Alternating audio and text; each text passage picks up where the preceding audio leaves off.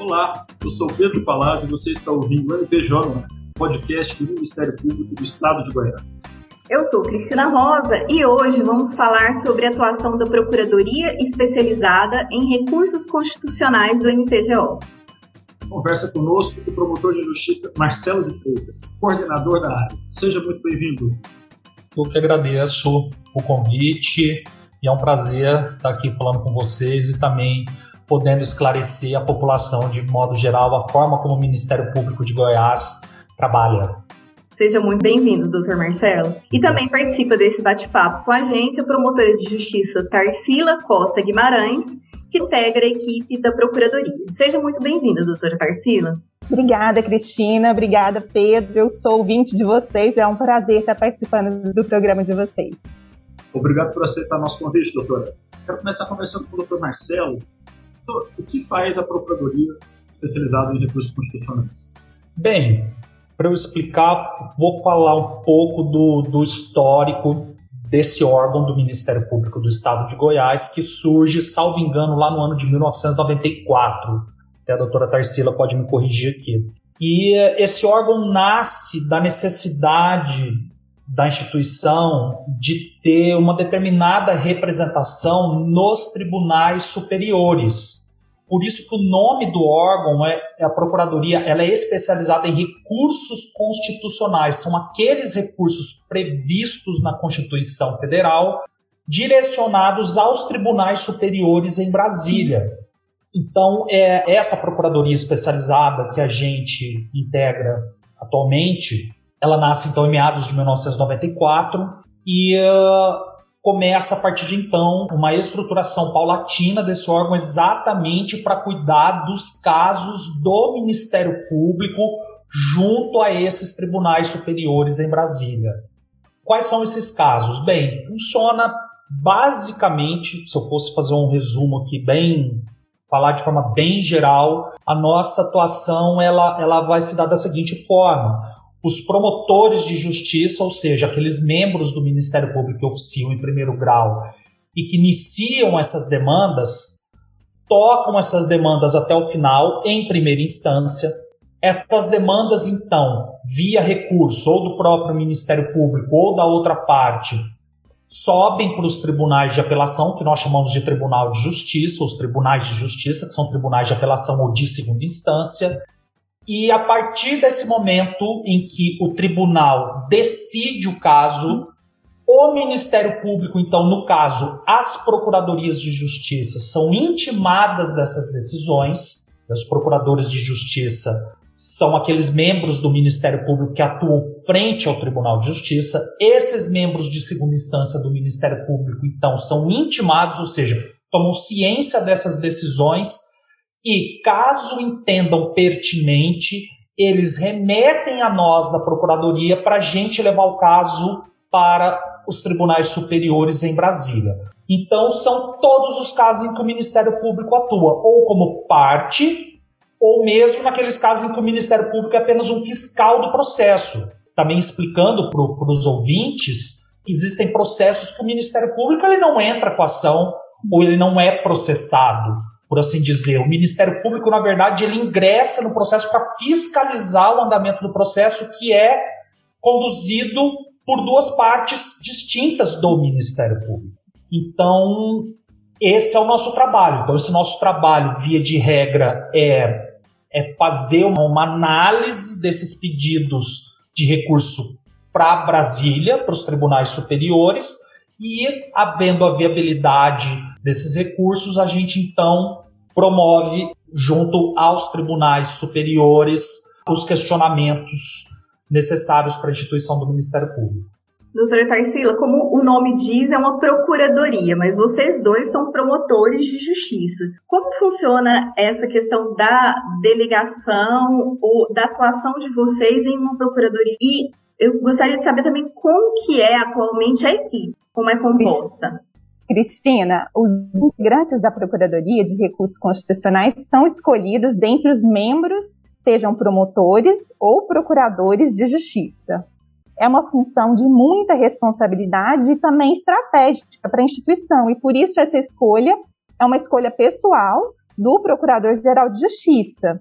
Isso porque, como o Marcelo explicou, após o redirecionamento dos processos pelos procuradores ou procuradoras de justiça, os membros da Procuradoria de Recursos Constitucionais têm a incumbência de selecionar quais recursos e quais teses serão levadas adiante é, para serem novamente apreciadas pelos tribunais superiores, como, por exemplo, o Superior Tribunal de Justiça ou Supremo Tribunal Federal. Hoje, a Procuradoria de Recursos Constitucionais conta com quatro promotores de justiça, com dedicação exclusiva, e outros dois promotores de justiça em auxílio, é, que além de desempenhar as, as funções nas promotores de origem, também é, exercem né, e acumulam as funções junto à PRC. A gente também conta né, com, e é sempre bom frisar que a gente conta com auxílio administrativo, né, de secretárias e também um corpo de assessores que nos ajuda, né, nessa difícil, mas também uma tarefa muito desafiadora, né, que é trabalhar na PRC. Doutor Marcelo, como que é a dinâmica de trabalho da Procuradoria? A doutora Carcela falou aí que o professor já tinha dito antes também que recebe praticamente toda, praticamente não é toda, né, a atuação do Ministério Público, mas atua de fato em, em tudo que o Ministério Público faz ou há uma seleção dos, dos casos que serão levados adiante? É o promotor que solicita um recurso? São os senhores ou é o procurador-geral que define? É que é feito isso? Olha, Pedro, é, é uma realidade bastante dinâmica e, assim, para quem não conhece, ela pode parecer um pouco complexa. Então, vou tentar explicar aqui da forma mais simples possível. Via de regra, o que, que ocorre? Assim que a gente chama de esgotamento das instâncias ordinárias, ou seja, primeira e segunda instância, não há mais recurso possível na primeira e na segunda instância. O caso recebeu a solução em segunda instância, cabe, via de regra, ao procurador de justiça, ou seja, aquele membro do Ministério Público que atua em segunda instância, vislumbrando, ou seja, ele verificando, tomando conhecimento da decisão que foi dada pelo Tribunal de Justiça, que há necessidade de fazer algum tipo de questionamento e levar o caso para os tribunais em Brasília, eles então, de forma interna aqui no Ministério Público, eles assinalam esse desejo de análise de viabilidade do recurso, ou seja, para a gente analisar se o recurso é possível ou não. Assim que ele assinala, ele envia esse caso para nós. Quando chega para nós, nós fazemos uma, uma, um outro filtro, uma outra análise sobre esses casos, para aí sim a gente decidir definitivamente se o caso subirá ou não para esses tribunais superiores. Tá? Então, trocando em miúdos, o que, que tem? A gente tem um duplo filtro, então não é todas as ações que chegam efetivamente para nós.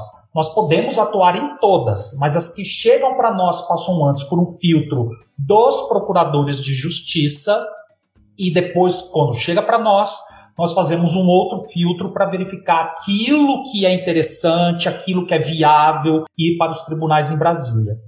E uh, essa pergunta é bastante, ela é bastante pertinente, Pedro, porque até teve um ponto, a gente falando dessa história do órgão, teve um ponto de virada no nosso sistema, no nosso sistema processual brasileiro em 2015, tá? Porque o Código de Processo Civil, nosso último Código de Processo Civil, que data aí, pelo menos em vigor desde 2015, em torno de 2015, 2016, esse código trouxe a questão dos chamados precedentes vinculantes. O que, que quer dizer isso? Em determinados casos, em determinados processos, os tribunais superiores em Brasília podem prolatar decisões vincularão as instâncias inferiores. Então, ou seja, tem um caso lá que esteja revestido de determinadas características e requisitos, o Superior Tribunal de Justiça, por exemplo, pode dar uma decisão que deverá ser obrigatoriamente observada tanto pela segunda instância, Tribunal de Justiça, quanto pela primeira instância, juízes de direito. Essa virada no nosso sistema entre o ano de 2015 e 2016, na verdade, ela de certa forma prestigia porque aumenta a importância de um órgão como o nosso, que é a Procuradoria de Recursos Constitucionais. Porque a partir do momento que esses tribunais começam a ter o poder de ter decisões que vinculam as instâncias inferiores, o que não era expressamente admitido antes de 2015, a nossa atuação passa a ser estratégica, como disse a doutora Tarsila. Nós passamos a ter uma decisão estratégica porque a gente passa a influenciar a decisão desses tribunais superiores e, de uma certa maneira, a também definir como as instâncias inferiores se comportarão nos processos futuros. Então, esse trabalho de seleção do que vai subir, feito tanto pelo procurador como por nós, hoje ele é importantíssimo para o Ministério Público e, consequentemente, para o interesse da sociedade como um todo, porque há direitos sociais sendo discutidos aqui e a gente não só tenta formar precedentes nesses tribunais para vincular as outras instâncias, como muitas vezes nós defendemos esses precedentes que são aplicados de maneira incorreta pelas instâncias inferiores junto a esses tribunais superiores. Tá? Não sei se eu me fiz claro. Então, a importância desse órgão que nós fazemos parte hoje, especialmente depois do Código de Processo Civil de 2015, ela é indiscutível. Então, todo esse cuidado de seleção dos casos que, que subirão para os tribunais superiores. Doutor, aproveitando que o senhor disse da importância de, às vezes, reverter decisões que o Ministério Público entenda que não foram é, tão precisas, eu gostaria de ouvir de vocês alguns exemplos, tanto de casos típicos que vocês atuaram, teve êxito né, em reverter decisões, em prol da sociedade, da defesa da cidadania, e também naquela situação que o senhor disse que o MP é, atua para defender a legalidade do procedimento. Nossa, essa é uma pergunta muito interessante, Cristina. Na verdade, é, o nosso objetivo é defender, primordial é defender a ordem jurídica e, sobretudo, os interesses coletivos. E por isso se faz tão importante essa busca né, para uma solução justa é, nos, nos, tribunais superiores, para que a, ju a, justiça seja feita né, na, na, última instância. Eu vou dar alguns exemplos assim de é, temas ou de teses que a Procuradoria de Recursos Constitucionais tem atuado e tem conseguido êxito é, nos tribunais superiores. Por exemplo, a Procuradoria de Recursos Constitucionais defende que não cabe a citação e a aplicação dos efeitos de revelia no rito de medidas protetivas da Lei Maria da Penha. O que aconteceu é que alguns juízes do juizado de violência doméstica daqui é, da cidade de Goiânia começaram a citar os, os autores né, de violência doméstica. E a Procuradoria de Recursos Constitucionais começou a impugnar, né, a, a discutir é, essas decisões que mandavam citar esses agressores. A gente conseguiu no STJ reverter essas decisões, né, para que seja dado o procedimento de aplicação de, da Lei Maria da Penha, um procedimento mais simples possível, né, na defesa das mulheres vítimas de violência doméstica, para que se abrevie, né, para que esse procedimento não seja tão longo. Outro caso também de, de atuação bem importante da Procuradoria de Recursos Constitucionais, ela se dá nos casos de contratação de escritórios de advocacia e de contabilidade, que, como regra, em todo serviço público, deve ser precedido de licitação. Então, assim, a PRC, a Procuradoria de Recursos Constitucionais, atua para garantir que a Constituição é, seja aplicada, no sentido de que o gestor ele faça licitação nos casos de contratação é, de escritórios de advocacia e também de contabilidade. A gente tem conseguido é, reverter decisões né, do Tribunal de Justiça que entendem, né, muitas decisões do TJ do Estado de Goiás entendem que essas dispensas elas são legais. E por fim, é um caso também bastante interessante que a gente conseguiu reverter no Superior Tribunal de Justiça foi uma decisão, foi uma ação civil pública ajuizada por um promotor é, da infância e juventude para reforma de escola em que se buscou, ele entrou com uma ação perante um juizado que é, é feito justamente para defender a infância e a juventude. E no TJ, aqui eles entenderam que caberia a um juízo comum, né, é, processar esse tipo de ação. E no STJ, a gente conseguiu isso, reverter essa situação, para que um juiz que tenha é, uma atuação né, de tutela, de proteção da criança e do adolescente, fosse o juiz do feito nesse, nesse tipo de demanda. Interessante é, comentar aqui que a doutora Cassila Nós estamos gravando numa quarta-feira, dia 25 de agosto, e a doutora está comentando assuntos da pauta do dia, né? porque estamos no agosto lilás, é o mês de aniversário da Lei da Penha, e está se tratando, pelo menos aqui na cidade de Goiânia, de contratos, de, de assessoramento, referentes a, ao caso que a Procuradoria já vem atuando, como a doutora falou, conseguindo sucesso nos tribunais superiores. Você quer complementar alguma coisa, doutor? Tem também uma situação que talvez fique também bem clara para a população de forma geral, que é envolvendo os casos de corrupção. Então, o que acontece, só com uma explicação inicial para que se entenda. Então, vamos supor que, que eu tenho algum problema com outra pessoa que me cause um prejuízo imenso. E essa pessoa não me ressarce, não me paga, não recompõe o prejuízo, eu preciso ir à justiça para que essa pessoa me pague aquilo que é devido pelos danos que me causou. Se durante o processo eu verifico que essa pessoa está se desfazendo dos bens, transferindo para terceiros, exatamente para que lá no final ela fale: opa, pera lá, eu não tenho como pagar a dívida, ou seja, se ela intencionalmente reduz o patrimônio para não me ressarcir, eu tenho mecanismos no processo para bloquear os bens dessa pessoa, exatamente para eu poder preservar o que eu chamo de utilidade do processo, para que no final eu receba aquilo que eu tenho direito.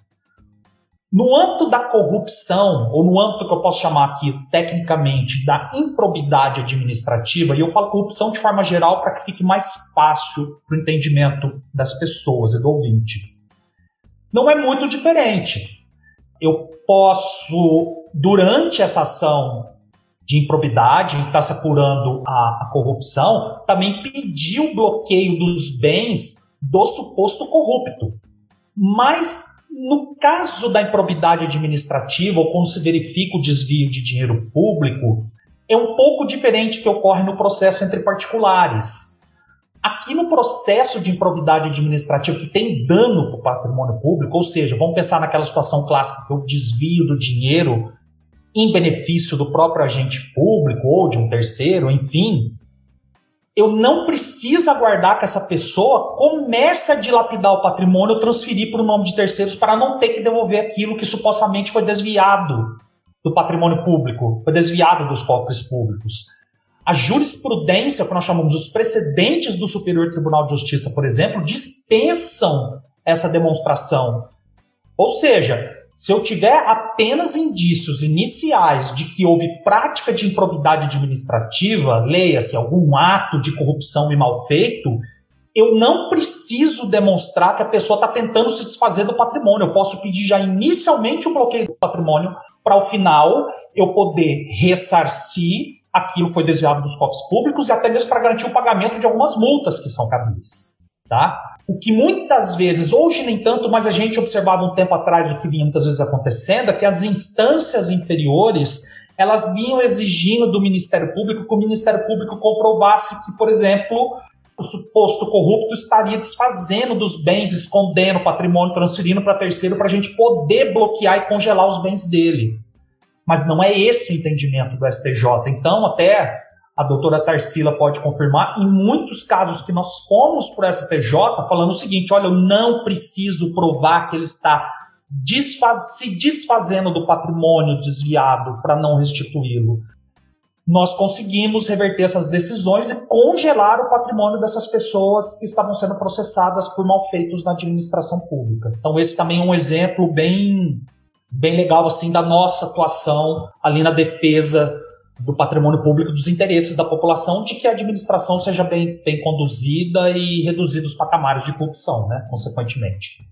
E eu penso também, Marcelo, para complementar, que foram a partir desses recursos para o STJ, né, não apenas do estado de Goiás, mas também de outros estados, é que se firmou um repetitivo, né, que, são uma de, que é um tipo de decisão vinculante, que agora vincula os tribunais inferiores que se passou a dispensar essa demonstração que, o, no caso, o gestor ou aquela pessoa processada né, na ação de improbidade estava dilapidando o patrimônio. Então, hoje, né, o promotor de justiça ele pode fazer esse pedido de bloqueio, de indisponibilidade de bens, apenas demonstrando que a alegação dele tem fundamento, né, e que há provas que demonstram um ato de improbidade administrativa, garantindo assim o ressarcimento integral dos danos causados ao, ao erário.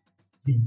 Interessante aí que assim, para provar que, que, o cidadão está se desfazendo de bem, seria necessário ter uma quebra de sigilo bancário, que é Sim. algo também que não é tão simples de se conseguir, né? Só no tempo em que houver o pedido, o cidadão já pode ir lá e fazer, né? Exatamente. Se desfazendo dos Exatamente, uma prova dificílima. Mas essa luta do Ministério Público para exatamente não precisar fazer essa prova é porque está em jogo o patrimônio público. Eu não posso ter os mesmos requisitos que seja no patrimônio entre particulares. Né? Mas foi muito bem lembrado pela doutora Tarsila que exatamente foi uma luta do ministro, de todo o Ministério Público brasileiro junto ao Superior Tribunal de Justiça. Doutores, eu não sei se nós, da assessoria de comunicação, somos um bom termômetro, mas pelo índice de materiais que vocês nos enviam que lograram êxito nos tribunais superiores, eu acredito que vocês têm um bom índice de sucesso nesses recursos. Eu gostaria de saber se vocês têm algum é, mecanismo de medição em relação a isso, ou a percepção dá para afirmar. Olha, Cristina, é a, a resposta para essa pergunta é, eu vou tentar fazer em duas partes. Porque é o seguinte: primeiro ponto, esses recursos que nós fazemos para os tribunais superiores em Brasília, eles não são parecidos com aqueles recursos que acontecem nas instâncias, na primeira e na segunda instância, nas chamadas instâncias ordinárias.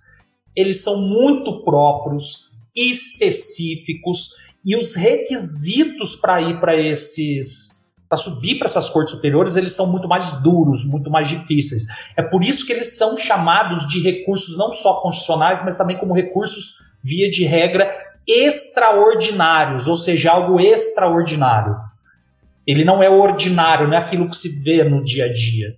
Então, já naturalmente, na nossa atividade da Procuradoria de Recursos Constitucionais, a dificuldade em obter êxito ou conseguir recorrer nos casos ela é muito mais reduzida do que daquilo que comumente se vê nas instâncias inferiores. Então ela, ela é muito própria.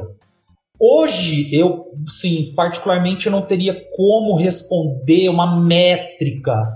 O que nós estamos fazendo, isso vem sendo feito, inclusive até quem organizou tudo certinho, isso foi, foi a doutora Tarsila que organizou, cuidou mais desse, desse, desse levantamento preparou material, aliás, para a gente poder fazer esse levantamento, é que desde abril nós estamos catalogando todos os recursos que nós estamos entrando aqui pelo Ministério Público.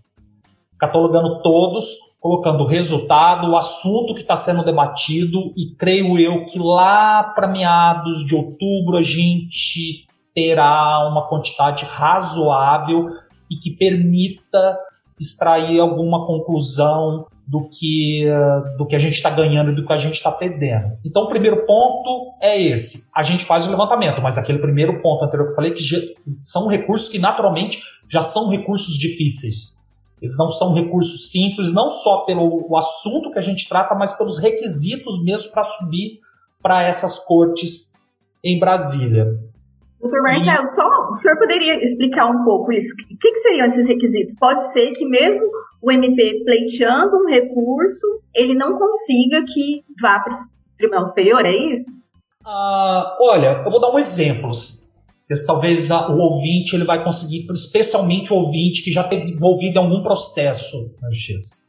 Via de regra, quando eu estou no Poder Judiciário, eu faço as minhas alegações, pleiteio os direitos que eu acredito que tenho e eu tenho que comprovar as minhas alegações. Tá? Então eu tenho basicamente minhas alegações e minhas provas e apresento os fatos envolvidos para que aí o juiz aplique o direito que ele entenda correto naqueles fatos que eu estou trazendo para o Poder Judiciário. Quando eu estou indo para as cortes em Brasília, eu não posso discutir questões nem de fato e nem questões de prova. Eu não posso, por exemplo, chegar lá no Supremo Tribunal Federal e falar assim: Olha aqui, ministro Barroso, ministro Toffoli, ministro Faquim. Olha, o Tribunal de Justiça analisou mal as provas aqui. Esse réu tem que ser condenado, ele foi absolvido injustamente. Eu não posso levar dessa forma para esses tribunais, tanto para o Supremo quanto para o STJ. Eu não posso discutir questões de prova. Eu só posso discutir erros jurídicos. Então são só matéria, é só matéria jurídica. Esse já é, o primeiro, é um filtro dificílimo de se fazer.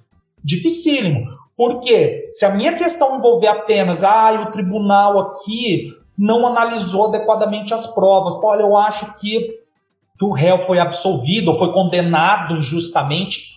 Eu não posso levar isso em discussão. Eu só posso colocar em discussão se o tribunal errou em matéria exclusivamente jurídica. Ah, eu apliquei este instituto jurídico em vez de outro. Eu apliquei um crime em vez de outro que ele cometeu. Então, só questão jurídica que eu levo. Então, já é uma barreira dificílima. A maior parte dos recursos, ou quase todos os recursos, caem nessas cortes nesse ponto. Porque geralmente as pessoas sobem querendo revisar as provas. E isso é feito só pela instância ordinária, que é a primeira e segunda instância. Lá é apenas matéria jurídica, como dizer assim, matéria teórica, matéria ideal. É isso que nós discutimos. Outro ponto também. Essas questões que eu levo para os tribunais em Brasília, elas precisam ter sido discutidas, efetivamente debatidas nas instâncias inferiores. É o que nós chamamos de pré-questionamento. Se o tribunal não debateu a matéria, se não houve um debate em matéria jurídica e eu só saco que houve um erro na hora que eu vou recorrer para Brasília, não está valendo o recurso. Ele precisa ter sido verificado e debatido nas instâncias inferiores. Esse é um outro filtro também difícil de ser superado se não tiver atenção no que está sendo debatido no Tribunal de Justiça. E é uma dificuldade muitas vezes que nós temos, porque pensa só, a gente aqui da Procuradoria de Recursos Constitucionais, o processo chega pronto para nós. E muitas vezes a gente não tem condições de recorrer exatamente porque não houve um debate amadurecido da matéria nas instâncias inferiores. Então a gente não consegue cumprir esse requisito do chamado pré-questionamento. É realmente o recurso para as cortes superiores é, é bastante complicado, ele é bastante difícil. E Cristina, complementando o que o Marcelo disse, eu acho relevante essa questão da métrica, com tudo isso que ele falou sobre os requisitos necessários do pré-questionamento, da impossibilidade de reanálise de fatos e provas, é que é justamente a partir dessa avaliação, né, por nós, membros da Procuradoria de Recursos Constitucionais, dos recursos que estão tendo êxito, das teses que nós estamos conseguindo é, vingar, é a partir dessa avaliação que a gente consegue prestar um serviço público melhor. Porque de nada adianta, né, para o cidadão vindo a gente, eu contar para ele que a gente é, faz mais de 3 mil recursos ao ano, né? E o que tem a ver isso para ele, né? E onde que a gente está ganhando? Por que, que a gente está perdendo? Então a gente começou a fazer esse trabalho é, de avaliação é, dos resultados, né? A gente faz uma análise de todas as intimações que a gente recebe do Supremo Tribunal Federal do Superior Tribunal de Justiça para justamente avaliar onde que a gente está errando, por que, que a gente perdeu nesse recurso. E de outra forma, olha, essa tese, essa é uma tese que vinga. A gente então vai é, passar para os coordenadores de centro de apoio para que os promotores comecem a atuar dessa forma, busquem a produção de provas dessa forma, já que as instâncias superiores não fazem essa avaliação é, de provas, né, como, como foi explicado. Então, eu acho que é um trabalho de muita importância no sentido de se avaliar não só a quantidade de, de trabalho que a gente faz, mas sobretudo, né, que eu acho que é mais importante é o resultado para o cidadão, né? O que, que ele está tendo é, em troca a partir da nossa atuação. É isso que a gente está buscando. É, essa quebra, né, né, Tarsila, de trabalhar muito mais com a qualidade, com a eficiência do que com a quantidade. E a gente sabe, hoje é público, se vê na, aí na, na imprensa, que cada dia mais nós somos mais exigidos pela sociedade, cada dia mais o orçamento diminui, o orçamento é mais comprometido. Então, o que se busca com essas métricas? Eficiência, conseguir um melhor resultado com um custo menor. Então, é chamado de racionalização, ou seja, tornar o trabalho racional. E não perder de vista que nós precisamos ganhar os casos do Ministério Público, mas de outro também, que a gente precisa se comprometer com aqueles casos que têm o potencial de êxito nessas coisas. Ficar recorrendo de tudo, ou muitas vezes se desgastando com casos que a gente já de início verifica que as possibilidades são mínimas, é, é complicado nos dias de hoje. Especialmente também em razão do volume de trabalho. A procuradoria ali, né, Tarsila? tem, eu não foi o ano 2000, o 2020 foi muito atípico pela, pela paralisação que decorreu da pandemia, mas 2019 foram o quê? Mais de 30 mil processos que passaram. Foi mais ou menos isso, não foi? 30? 3, 3, 3 mil. Não, recursos, mas processos. Sim, recursos. 3 mil recursos. Processos totais foram que, uns 30 mil, foi, foram isso, eu não me recordo. Mas foi mais ou menos isso, que passou todo pelas nossas mãos. Desses 30 mil, ocorreram aí basicamente 3 mil recursos. É muita coisa. Então a gente precisa realmente ter um trabalho de racionalização. É importante notar também, né? 30 para 3, 10%, quem olha numericamente pode achar que não é muito, mas tem que entender a complexidade que é. E eu estou dizendo isso porque aqui na assessoria de comunicação a gente recebe o material para fazer a notícia, né? E a gente consegue ver, né? Nos recursos e das decisões que citam os recursos, quando a gente consegue emplacar a tese, da complexidade que é, a dificuldade que é. Não é sentar no computador e em 10, 15 minutos fica pronto, né? Exatamente. Você imagina, você tem aí, vamos colocar o quê? 10, praticamente quase 10, 10 peças diárias contando sábado e domingo. Então, assim, é, é muita coisa, uma produção muito alta. Então, esse trabalho de racionalizar, ele é muito importante para as instituições, para efetivamente a gente canalizar nossos esforços para aquilo que seja verdadeiramente útil para a sociedade, tem um reflexo social e também, de certa forma, certa forma não, né, de toda forma, defenda os interesses institucionais do Ministério Público e, em última instância, é o interesse da sociedade.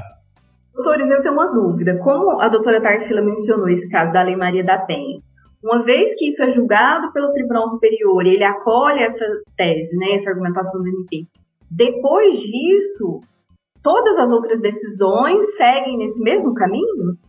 Não, Cristina, isso só acontece nos casos de repetitivo ou temas de repercussão geral. É, esses assuntos eles são destacados no próprio Supremo ou no Superior Tribunal de Justiça. Quer dizer, o ministro ele seleciona aquela discussão. Olha, essa discussão ela é relevante para a sociedade, porque tem muitos recursos, porque, é, enfim, faz uma, uma, avaliação social, política, jurídica, é, e, e, entende que aquele assunto precisa de uma atuação é, uniforme perante os tribunais inferiores e a primeira instância. E aí, a partir dessa seleção, é que eles avaliam, né, essa, e, e, julgam esses temas, né, que a gente chama de temas de repercussão geral ou os repetitivos, que esses sim, eles são vinculantes. E aí eu posso dar até alguns exemplos, né, que são bem comuns, né. Vamos supor, por exemplo, que você tem um vizinho que é traficante de drogas, né? E você está cansado daquela situação, movimentação de usuários de drogas, é, entre sites pessoas, confusão, toda sorte de, de inconvenientes, né? E você faz uma denúncia anônima da polícia e a polícia desloca até o local e adentra na residência do seu vizinho sem tomar qualquer providência anterior. Nesses casos, o Supremo Tribunal Federal ele entendeu em sede de repercussão geral, ou seja, de uma forma que vincula todos os demais, todas as demais instâncias da justiça que aquela entrada do policial que não procede um mínimo de apuração, uma averiguação prévia, uma campana, uma moração, aquela entrada ela é ilícita e anula aquele procedimento e todas as provas decorrentes são de entorpecentes. A gente viu uma mudança, né? Ou a gente tem visto uma mudança na atuação da polícia militar no sentido de não adentrar na residência de suspeitos de, de tráfico de drogas simplesmente porque ele está nervoso ou porque ele fugiu da polícia, mas sim a partir de elementos mais concretos. É, como eu disse, uma monitoração, é, uma campana uma coleta de elementos mínimos para justificar a entrada na residência que é um asilo inviolável, né? Segundo a Constituição Federal é, prevê. E outro caso também que a gente tem muito e está na ordem do dia, né? Sem dúvida, eu podia dizer que esse é o tema mais relevante que a gente tem tratado aqui na Procuradoria de Recursos Constitucionais, que tem a ver com a saúde. Você que está precisando de um medicamento, não tem condições de arcar com o medicamento, ingressa, né, procura o Ministério Público, que ingressa com uma ação judicial para assegurar que o Estado forneça aquele medicamento para você. Acontece que esse medicamento que foi prescrito, né, pelo médico, ele não está incorporado pelo Sistema Único de Saúde. Né, o que, que acontece? É, os juízes e o Tribunal de Justiça do Estado de Goiás, a partir de uma interpretação é, de um tema de repercussão geral definido pelo Supremo Tribunal Federal, Federal começaram, né, juízes e, e o Tribunal de Justiça, eles, eles começaram a determinar que esse processo vá para a Justiça Federal ou mesmo a extinguir esses processos né, nos casos de mandado de segurança. Né? E você, cidadão comum, você só quer receber o seu medicamento. Então, a Procuradoria de Recursos Constitucionais tem atuado para que a interpretação que seja dada né, deste tema de repercussão geral seja constânea com o que foi decidido pelo Supremo, né, respeitando a decisão é, dos ministros da Suprema Corte, mas, sobretudo, que atenda também o interesse é, do paciente que precisa receber o medicamento, né, independente de quem é o ente responsável por fornecer o medicamento, se é o Estado, se é o município, se é a União. Então, esses dois casos, né, eu vou é, destacar como um, um casos é, de muita repercussão jurídica e na atuação da Procuradoria de Recursos Constitucionais. Obrigada, doutora. Os exemplos sempre são muito importantes para a gente poder compreender melhor né, essa atuação de vocês. Doutores, qual é a média de tempo para a solução, para a resolução final de uma demanda que chega nas cortes superiores? Tem, tem uma média? Isso é muito variável? Como é que funciona isso? Essa é uma, é uma resposta muito difícil de se dar, muito difícil. A verdade é que no processo o tempo não te pertence. Algumas ações são, vão mais rápidas, outras demoram mais. Assim, eu já tive, por exemplo, na Procuradoria de Recursos Constitucionais, casos decididos em poucos meses depois que a gente enviou para os tribunais superiores, como tive casos que eu fui que eu fui tomar conhecimento já estavam há quatro, seis anos nos tribunais, só nos tribunais superiores. Então, assim, é um, um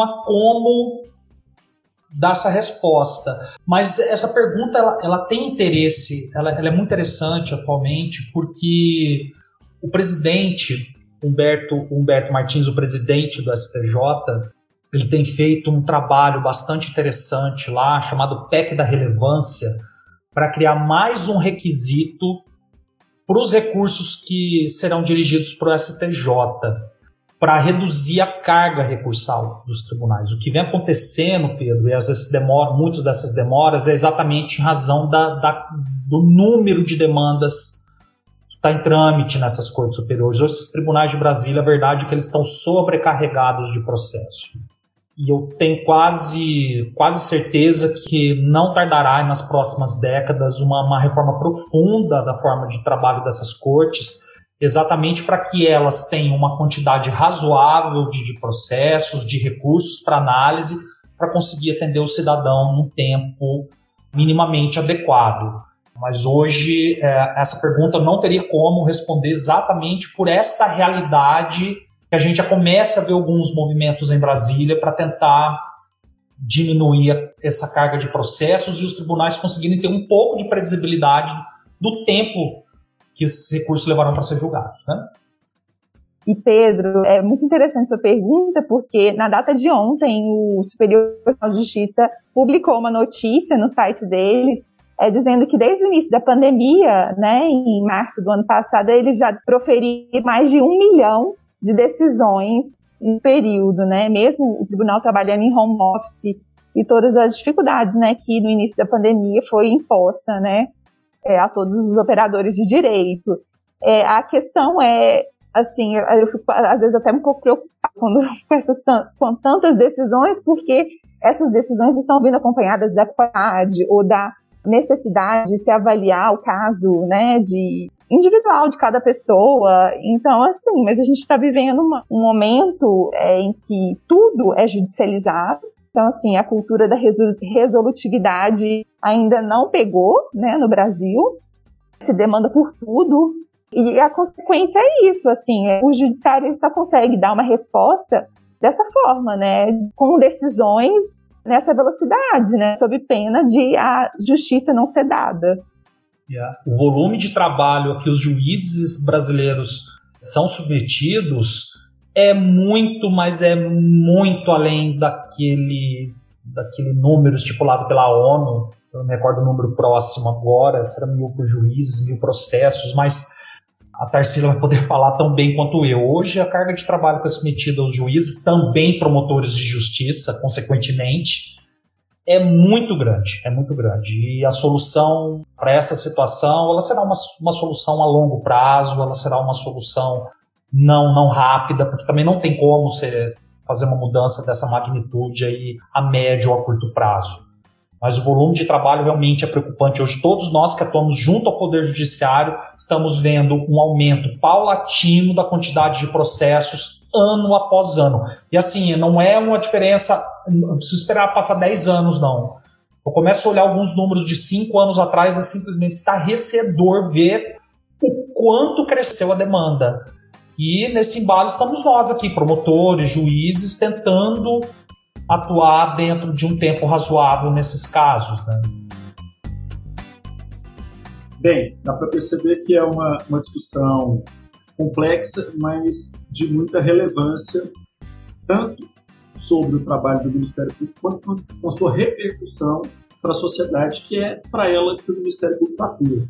Então, quero agradecer a, a participação do Dr. Marcelo de Freitas, o coordenador da Procuradoria Especializada em Recursos Constitucionais, tempo de estar aqui conosco e compartilhar com os colegas da jurídica e com toda a sociedade seu conhecimento sobre a área. Muito obrigado. Eu que agradeço, Pedro, agradeço, Cristina, o convite. Foi um prazer. Espero ter sido claro nas minhas, nas minhas explicações. Já aguardo novos convites, a conversa foi muito boa. Tem muita coisa para se dizer hoje, né? Supremo, STJ hoje estão aí na vitrine, na ordem do dia e fazer uma discussão serena, uma, uma discussão séria sobre essas cortes é, é sempre muito bem-vindo. Então, muito obrigado pelo convite, até a próxima e valeu! Nós que agradecemos, doutor. Pode ficar tranquilo que um novo convite virá. Muito obrigada também, doutora Tarsila, pela sua participação, pelos esclarecimentos. Parabenizo a ambos pelo trabalho. Muito obrigada por estar aqui conosco hoje. Cristina, Pedro, foi um prazer poder tietá-los aqui ao vivo. É, aguardo também novos convites. Eu queria deixar também o telefone de contato da Procuradoria de Recursos Constitucionais e também o e-mail né? Caso é, a quem esteja nos ouvindo se interesse é, em buscar alguma explicação, algum esclarecimento, né, que se faça necessário, o telefone é o 32 43 88 29 e o nosso e-mail de contato é proc, de procuradoria, proc.recursos, arroba mpgo.mp.go. Nosso agradecimento também, doutor Tarcísio, inclusive por ouvir e acompanhar aqui o nosso podcast. Esse episódio do podcast MPJ no Ar foi produzido e realizado pela Assessoria de Comunicação do Ministério Público do Estado de Goiás. Obrigada pela audiência e até o próximo episódio.